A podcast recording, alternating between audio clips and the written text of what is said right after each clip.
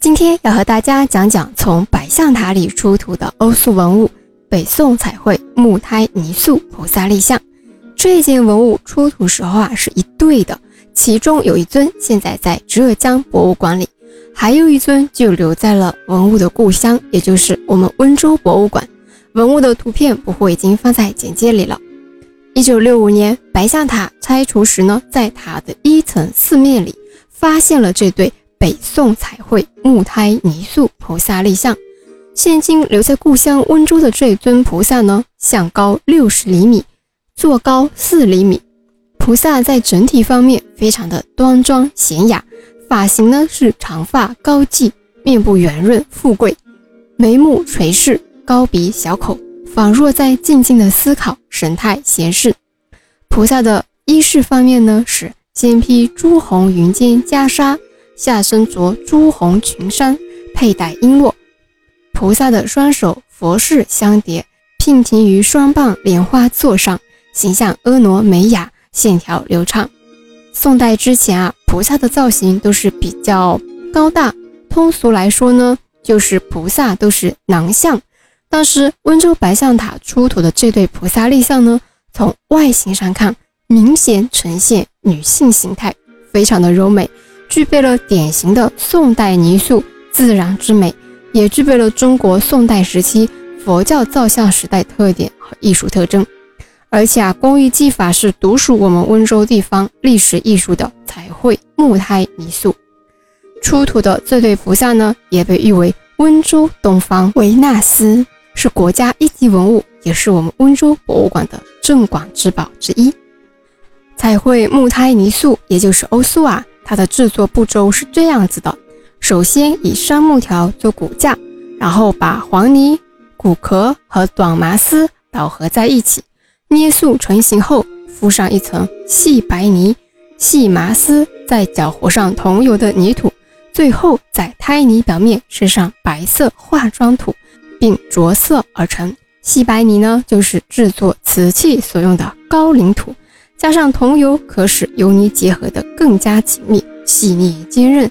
风干后啊，易于雕琢，能勾勒出栩栩如生的面相表情以及衣饰褶皱等细节。在用色上呢，我们这尊菩萨立像采用了赭红、橘黄、石红、石绿、铅白、茶黑等天然色彩，还运用了描金、贴金箔等表现手法。使得塑像整体色彩丰沉、雍容华贵。我们知道啊，秦始皇兵马俑在打开的那一瞬间呢，所有的颜色瞬间消失了。但是白象塔里的欧塑文物啊，因为是在墙壁内发现的，加上我们欧塑特有的技法，所以呢，出土时一直到现在哦，大概快一千多年吧，颜色呢依旧还在。虽然它有一些。剥落了，但是呢，我们站在它面前的时候，依然能看到颜色，还是有非常鲜艳的颜色在的。有兴趣的朋友呢，可以来我们温州博物馆现场看一看。那被浙江博物馆借去的那尊菩萨是怎么样的呢？那尊菩萨呀，形态比这尊呢要婀娜一点。我们来看看是什么样子的。留在浙博的这尊北宋彩绘木胎泥塑菩萨立像。通体呢高六十五厘米，底座高五厘米，面相长圆，下颚丰满，长眉细目，茶黑色点画金珠，目视前方，眼光中充满了虔诚与希冀。粉红晕染两颊，朱红点画双唇，颈部划有肉纹，像是璎珞，发髻高耸，挽成螺形，坠饰璎珞。线刻与线描结合，刻画出整齐的发丝。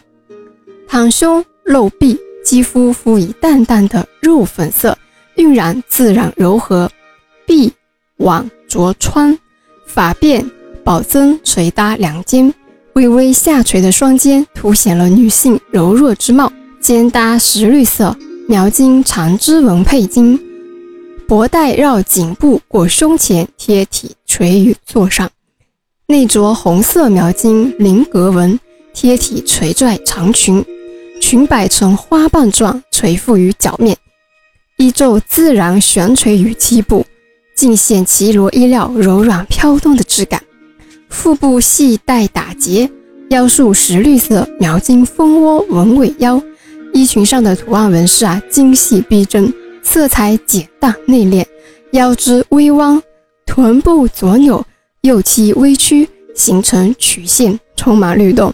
微妙的动势传达了女性柔美之态，正是此项点睛之笔最为传神之处。双手纤巧平举胸前合十，恭敬礼拜；双足八字外分，赤足立于双层仰莲座上，莲叶一改宽大饱满的形制，略显单薄。莲台色彩与菩萨服饰色彩上呢上下呼应，修美的菩萨与新颖的莲台浑然一体。别具匠心。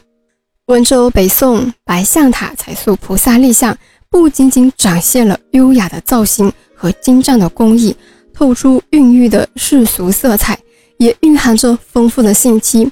从另外一个侧面，反映了当时我们温州社会的多元性，为解读温州的历史和文化呢，提供了很好的物证。好啦，今天呢就和大家讲到这里啦，下一期。不惑就要和大家讲讲北宋时期的铜权。嗯，那什么是铜权呢？我们下周揭晓。